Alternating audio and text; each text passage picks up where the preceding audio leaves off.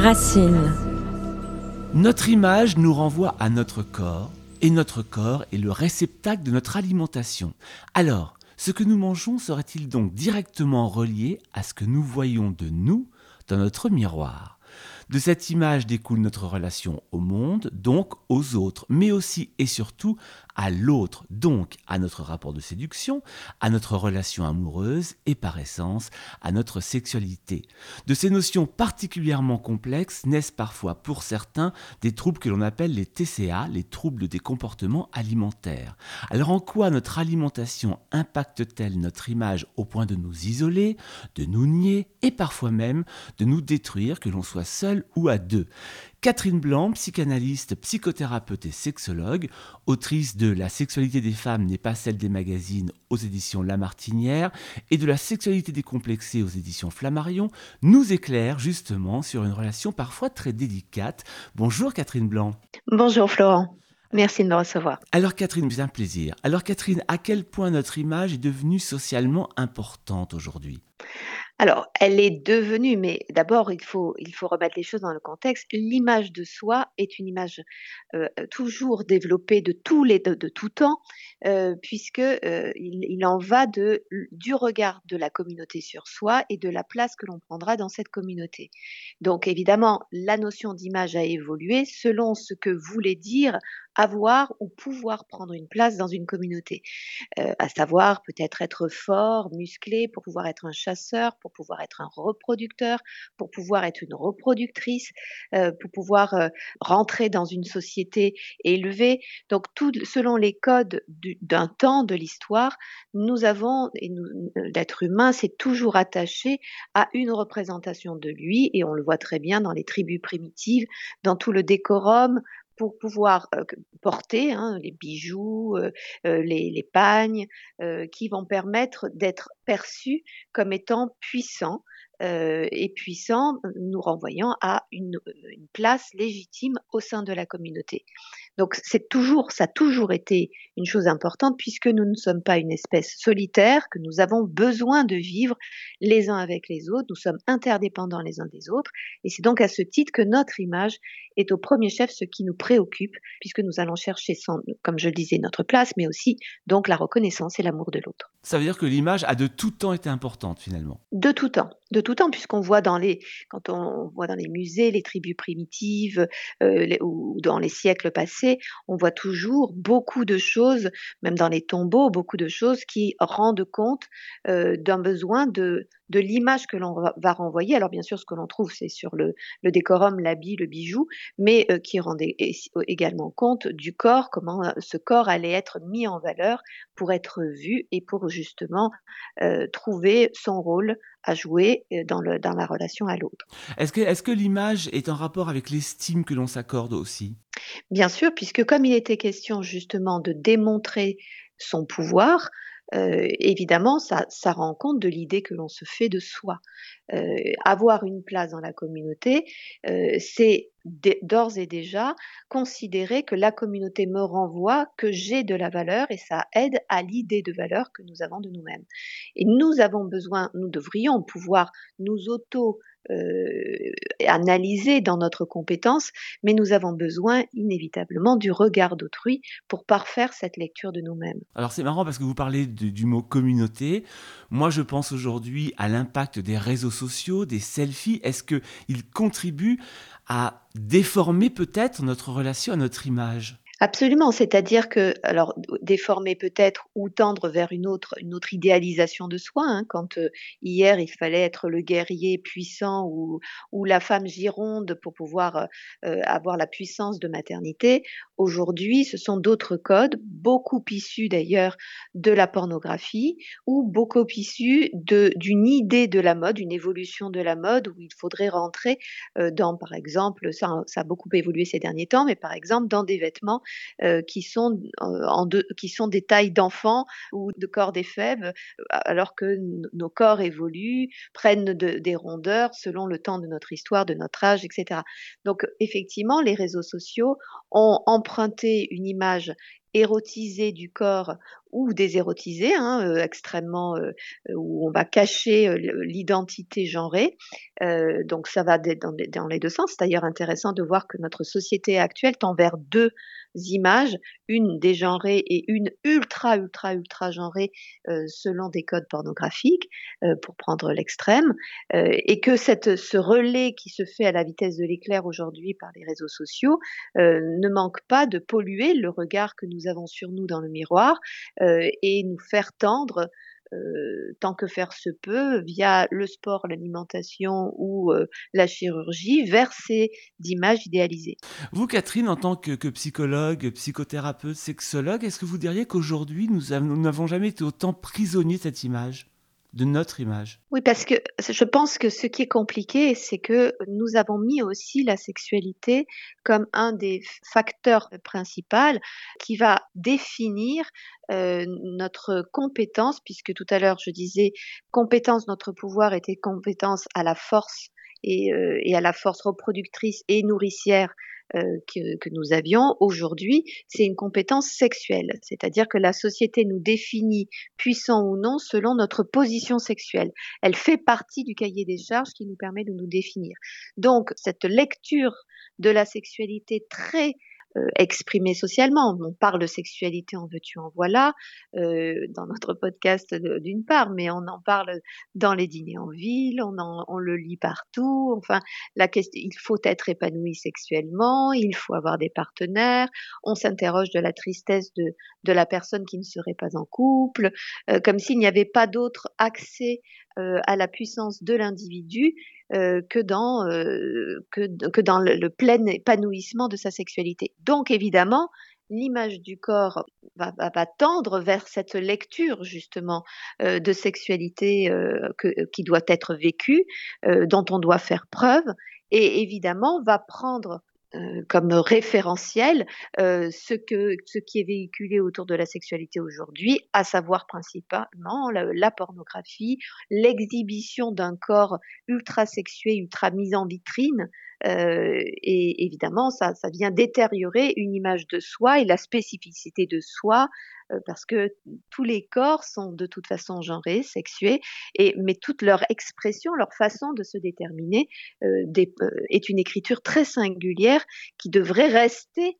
euh, l'exception pour soi et la liberté de cette expression et certainement pas de rentrer dans des codes comme on rentre dans, euh, les vêtements déjà, déjà euh, taillé pour un corps euh, idéal et non pas pour un corps spécifique.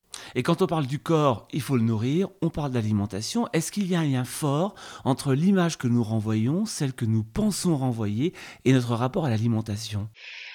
Alors, je dirais oui. Alors peut-être que pour la jeunesse, les choses sont encore différentes puisqu'il y a un sentiment de toute puissance euh, dans la jeunesse et un besoin également de s'émanciper de la nourriture du foyer euh, euh, dirigé par les parents et donc un goût certain pour la junk food les concernant. mais et, et surtout, ça correspond aussi à un besoin de s'alimenter rapidement euh, rapidement, se satisfaire rapidement, et ceci à la mesure de leur pulsionnel, notamment de ce pulsionnel grandissant à cette époque-là, à savoir le pulsionnel sexuel, où il faut euh, répondre à la pulsion du désir dans l'immédiateté, ce qui va les pousser plutôt vers une junk food.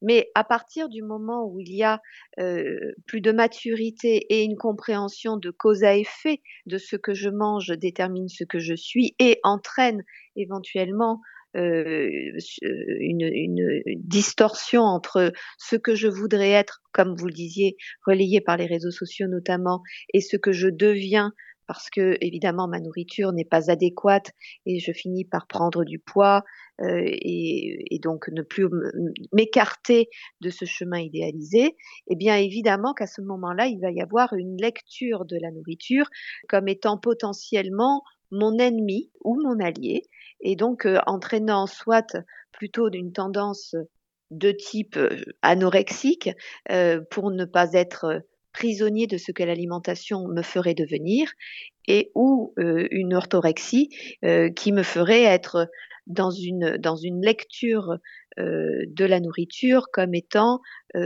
presque un médicament pour réparer une ride, pour réparer euh, un, poids euh, qui ne se ne se ne s'organise pas dans mon corps comme je le souhaiterais, euh, ou réparer même une idée génétique de ce que je suis pour tendre vers une idéalisation. Alors comme vous le, dites effectivement, l'impact négatif du rapport à l'alimentation nous amène à des troubles des comportements alimentaires qu'on appelle les TCA, dont vous parliez de l'anorexie, donc c'est le fait de restreindre au maximum sa prise alimentaire, la boulimie par exemple, donc des prises alimentaires compulsives mais conçu d'un nettoyage par le biais des vomissements, ou encore je pense à l'orthorexie, qui est la recherche d'alimentation ultra saine à l'excès.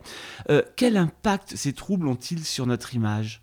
Eh bien, euh, au-delà de l'image dans le miroir, c'est déjà l'image que je me fais de moi c'est-à-dire d'une compétence à prendre le dessus sur mon pulsionnel. Puisque, et cela, ça se met en place assez naturellement aussi avec une lecture, notamment adolescente, de la pulsion sexuelle. C'est pour ça que d'ailleurs l'anorexie dont vous parliez se met souvent en place à cette époque-là hein, de, de la vie de l'individu. Euh, c'est un accueil douloureux de ce que la pulsion sexuelle risque de me faire euh, vers lequel elle risque de me faire tendre, à savoir je pourrais avoir des désirs qui pourraient entraîner des conséquences, notamment des grossesses, même s'il euh, existe tous les moyens contraceptifs, mais il y a l'idée que ce corps euh, cette pulsion va m'éloigner de ce corps d'enfant que j'étais pour tendre vers un corps d'adulte que je ne maîtrise pas et une grande angoisse à cela, ce qui fait que je vais vouloir maîtriser tout ce qui rentre en moi et bien évidemment la nourriture en faisant partie. Et c'est principalement les jeunes femmes qui sont atteintes d'anorexie. Euh, mais il y a aussi des jeunes hommes, mais c'est plus, euh, rare. Euh, donc la, la, notion de pulsion sexuelle, c'est une pulsion qui est un peu effrayante parce que elle nous donne le sentiment d'aller au-delà de notre désir contrôlé. Euh, et donc, le rapport à la nourriture est une façon de vouloir contrôler toute pulsion, puisque nous avons d'autres pulsions, et ceci bien avant la sexualité, qui est la pulsion alimentaire, puisque c'est une pulsion de survie qui, dès notre naissance, nous a permis justement de, de, de pouvoir gagner petit à petit en autonomie vis-à-vis de notre, de notre mère, et petit à petit pouvoir nous développer, grandir et devenir qui nous sommes. Donc, il y a une pulsion alimentaire, comme il y aura plus tard une pulsion sexuelle, et la confusion des deux nous fait vouloir reprendre le contrôle absolu sur cette alimentation. Donc, vous avez évoqué la, boulimie, par exemple. Dans la boulimie, il va y avoir une impossibilité de, contrôle, mais qui va prendre, qui va vouloir être reprise derrière par la mise en ordre de vomissement. D'ailleurs, souvent, euh, manger le plus nécessaire pour pouvoir vomir, euh, pour pouvoir justement faire croire au corps qu'on lui a répondu à son désir, tout en le libérant de, du joug de la pulsion en quelque sorte. Alors que l'on contrôle euh, dans le cadre de l'orthorexie ou de l'anorexie, que l'on contrôle moins, mais que l'on contrôle quand même finalement au bout du compte dans le cas de la boulimie, ça vient raconter quoi de la notion que l'on a au plaisir?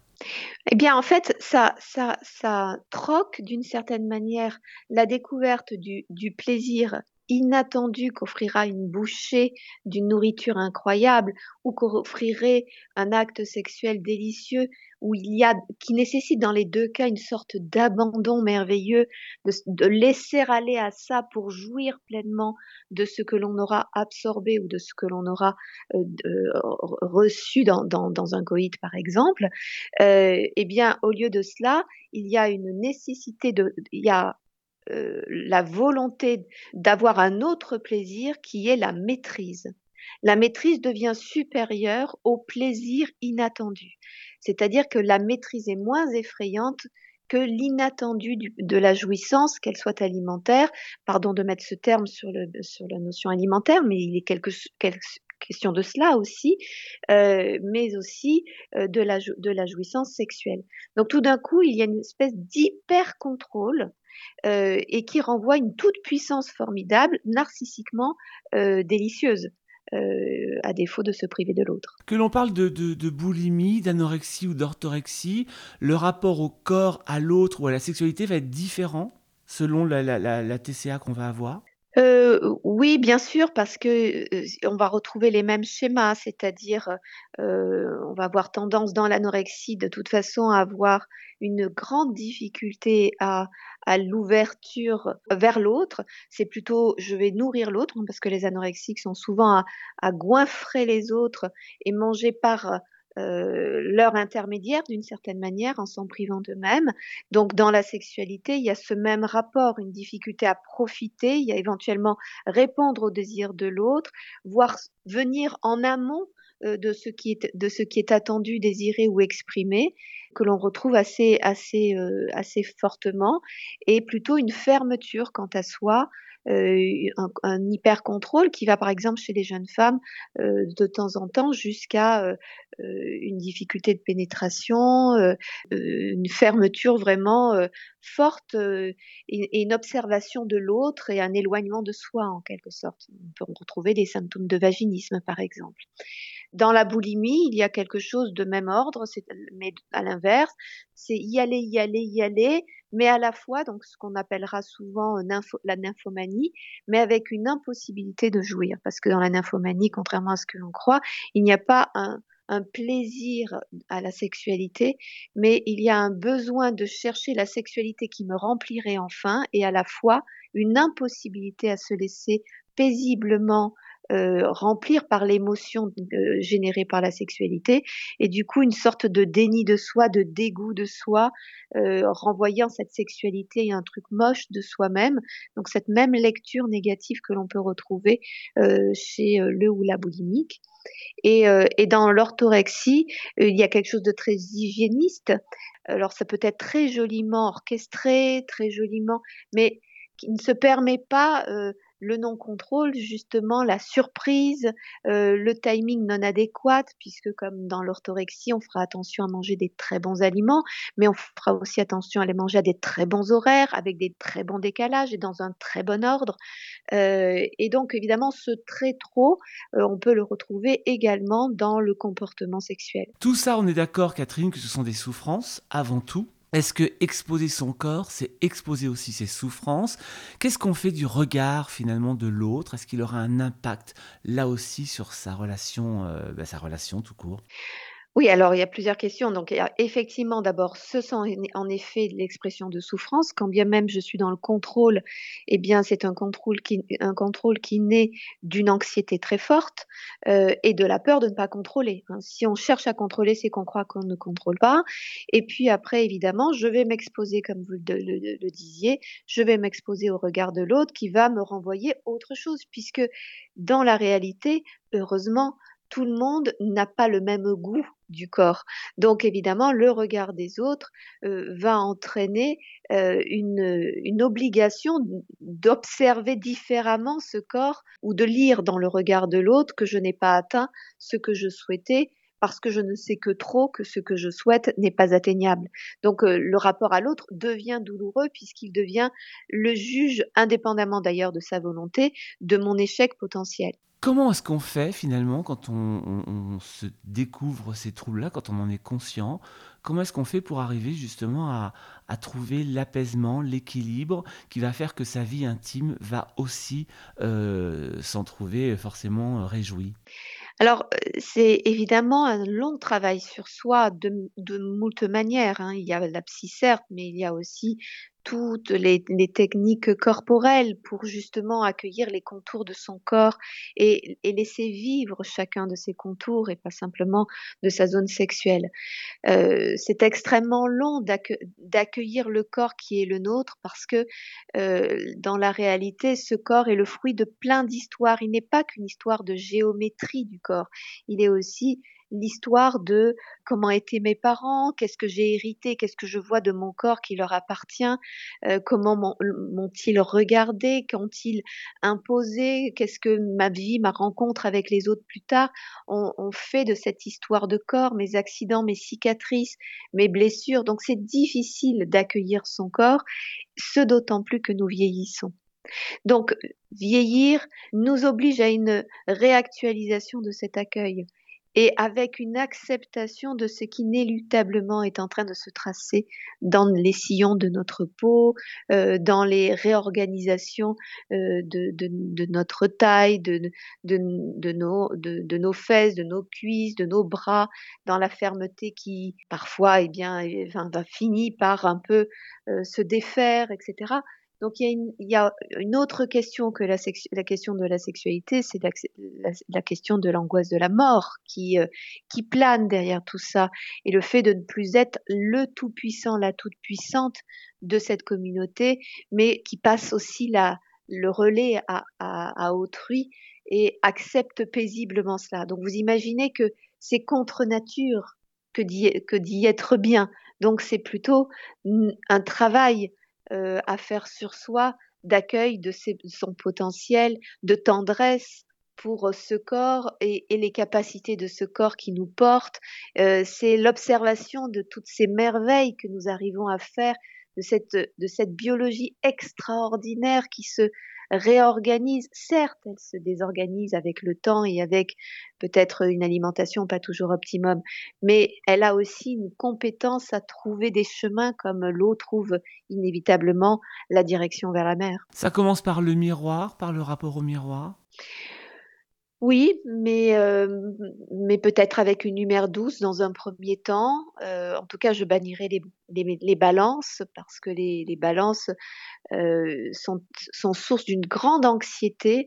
Il y a des gens qui peuvent passer leur journée sur la balance, dès lors qu'ils ont mangé, pas mangé, ils sont allés aux toilettes, pas aux toilettes, alors que les choses sont beaucoup plus complexes que simplement un poids dit objectif d'un individu. Donc voilà, donc euh, oublier les balances, prendre le temps de se regarder et, de se regarder régulièrement et de se regarder avec tendresse. Parce que si on ne se regarde pas régulièrement, si on ne s'expose pas nu à soi-même euh, dans un miroir gentil, parce qu'il y a des miroirs qui ne le sont pas, des lumières qui ne le sont pas, eh bien, on pense bien que c'est difficile de se mettre en maillot sur la plage l'été après un hiver où on s'est abandonné euh, à soi-même. Je dis pas abandonné en nourriture, abandonné dans le regard, euh, et que tout d'un coup on démultiplie les regards sur soi. On peut penser que c'est difficile de se glisser dans le lit de quelqu'un euh, qui a lui euh, ses yeux pour vous voir alors que vous, vous ne faites que porter votre corps. Donc euh, vous, vous allez vous chercher dans le regard des autres et plus on se cherche dans le regard des autres, plus on se cherche dans l'amour des autres et on ne le rencontre pas toujours. Tout le monde ne peut pas nous aimer. Donc évidemment, l'histoire est difficile. Donc il faut faire ami-ami et le miroir, vous avez raison Florent, est une occasion de se dire bonjour gentiment plutôt que d'aller se regarder sous son mauvais angle de presser euh, peut-être une cuisse pour y voir de la cellulite, de se mettre de profil pour voir un ventre qui est rebondi, mais plutôt se regarder et se sourire. Alors c'est intéressant parce que vous vous rappelez qu'on se cherche dans le regard des autres. Je pense que c'est un petit peu vrai pour nous tous. Euh, mais ça veut dire que finalement, le regard que l'on va porter sur soi, le jugement que l'on va porter sur soi, va être ce que l'on va euh, offrir aux autres pour nous juger. Absolument, absolument. C'est-à-dire que si je ne me regarde pas bien, si je ne m'aime pas, je ne vais pas voir dans le regard des autres que je peux leur plaire. Je vais chercher le regard qui confirme ma lecture de moi-même. D'où l'importance de ne pas avoir une image de soi liée au, euh, au départ par le regard de l'autre, mais d'abord réparer l'image que j'ai de moi pour pouvoir aller à la rencontre du regard des autres, armé de ma lecture paisible pour pouvoir la voir et la démultiplier. Maintenant, il est vrai que un parent qui a dit à son enfant euh, t'es moche, t'es nul, mais euh, gringalé ou euh, ou t'es gros, euh, je moi je suis surprise d'entendre régulièrement des patients qui me disent quand j'étais enfant j'étais gros et donc ils luttent encore contre leur poids qu'ils n'ont pas. Et quand je leur demande d'aller vérifier sur des, sur des photos, et ils découvrent sur la photo souvent qu'ils n'étaient pas gros que c'était une maman qui elle euh, avait faisait une lutte permanente ou un papa qui faisait une lutte permanente euh, sur des kilos en trop euh, et qui du coup projetait ça dans, dans une façon de se nourrir de façon un peu folle.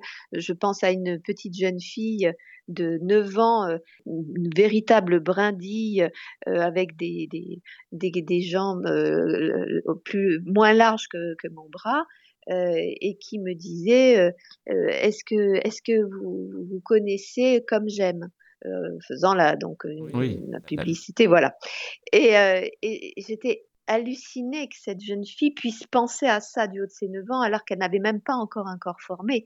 Elle n'avait pas de taille, elle n'avait pas de hanche, elle avait vraiment, c'était une allumette. Et pas de raison d'y penser, a priori. Voilà, aucune raison d'y penser elle, si ce n'est l'obsession maternelle et surtout le regard du père sur, la, euh, sur son, épouse euh, qui, euh, à toute occasion, pouvait lui dire attention, ne mange pas ça, fais attention, tu vas être grosse. Et donc, dans le lien amoureux de ce couple-là, eh bien la petite fille s'était imbibée de cela et abordant petit à petit, tendant vers son adolescence, sa préadolescence, eh bien elle avait déjà une sorte de dictature ancrée dans sa tête et sans doute l'idée d'être grosse, alors qu'elle était en sous-poids même. Alors là, vous pointez, entre autres, derrière cette histoire-là, la relation que l'autre euh, peut avoir de négatif par rapport à l'image, puisqu'il, euh, en, empêchant euh, sa femme de manger, par exemple, pour surtout pas qu'elle prenne du poids. Et puis dans les solutions, il y a peut-être aussi le rapport à l'autre, ce que l'autre va pouvoir apporter ou pas, ou en tout cas le rôle qu'il peut avoir dans la solution face à un trouble du comportement alimentaire et de l'image de soi. Est-ce que l'autre peut agir? Bien sûr, s'il peut détruire, il peut aussi guérir. Et l'amour de l'autre, dire à l'autre tu es beau, tu es belle, ou pouvoir aimer se palper, y compris palper des rondeurs, ou vraiment avoir une, délicatesse pour le corps de l'autre qui se relâche, ou le corps de l'autre, cette délicatesse de geste, ce regard amoureux, ce témoignage de, de, de je te vois je te vois et ça m'enchante. Bien évidemment que tout cela est extrêmement réparateur. Après, évidemment, il, est toujours question de notre compétence à savoir s'en nourrir de ces belles attentions. Si j'ai une idée très dévastée de moi-même, une image narcissique très abîmée, eh bien souvent je vais répondre oui mais non mais tu dis ça pour dire, mais regarde, non mais tu as, du caca dans les yeux. vous voyez, il y a une sorte d'autodestruction euh, que certains se programment euh, très volontiers de par une histoire très blessée plus ancienne. Mais que l'amour soit là, que l'amour confirme, que l'amour se témoigne, euh, c'est autant, autant, de petites perles sur un collier que l'on peut arriver petit à petit à faire. Donc aimons-nous les uns les autres, regardons-nous surtout avec bienveillance, et c'est peut-être une des solutions pour aider chacun à se voir différemment, à se mirer différemment, on peut le dire comme ça peut-être Catherine? Oui, et je, je rajouterais, puisque nous parlions d'alimentation, et le plaisir à manger ensemble. Se délecter d'un repas, s'inviter à manger un bon repas, cuisiner ensemble avec, avec euh, les papilles toutes, toutes excitées, et se dire que ça ne portera pas à conséquences négatives si nous savons nous faire du bien. Parce que les conséquences négatives d'une alimentation ne sont pas nécessairement dues à des proportions ou des produits, mais aussi à la lecture que nous faisons de ce que nous ingérons. Et si nous considérons que même quelque chose qui n'est pas considéré comme étant le mieux à manger, etc., mais que nous avons pris du plaisir, tout va bien. Et puis on peut se référer aussi aux deux livres que vous avez écrits. La sexualité euh, des femmes n'est pas celle des magazines, c'est bon de le rappeler, aux, éditions, La Martinière. Et puis la, sexualité décomplexée, où l'on apprend plein plein de choses pour justement rééquilibrer et redonner du sens à notre sexualité. Ça, c'est chez Flammarion. Et bien Catherine Blanc, je vous remercie beaucoup de nous avoir éclairé et fondamentalement de nous faire réfléchir sur la question de notre image, de la relation aux autres et de notre relation à notre corps. Merci Merci Florent.